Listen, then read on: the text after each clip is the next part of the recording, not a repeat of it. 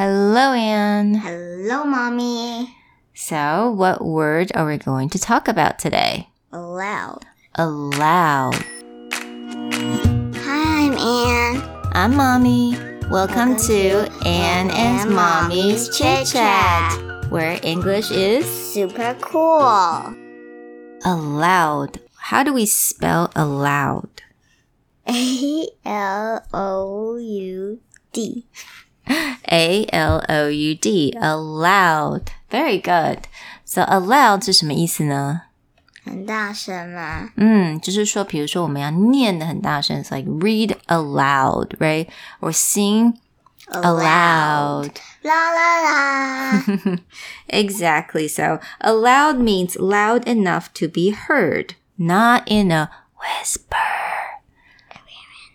So if you're whispering, that is not allowed. You're not called your whispering because I still can hear you Hmm. cl- clearly. Okay, because you're sitting next to me. Okay, I'm sure no one can hear you now. That's a good whisper.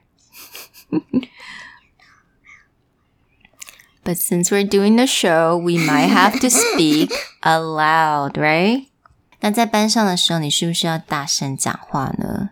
Sometimes yes, sometimes no. What do you Because mean? sometimes, yes, because teacher tells me to answer questions, Mm-hmm. but sometimes no, because teacher's talking. Okay, I see.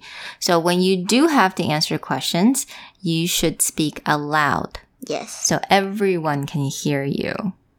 但是因为现在戴口罩，是不是有点困难 Yeah. the teacher needs a microphone to say hello. Uh, yeah, exactly. so we do need to speak aloud, and it is a little bit harder. So 我们今天这个字 aloud 就跟我们的 whisper 是相反的字哦。 It's opposite.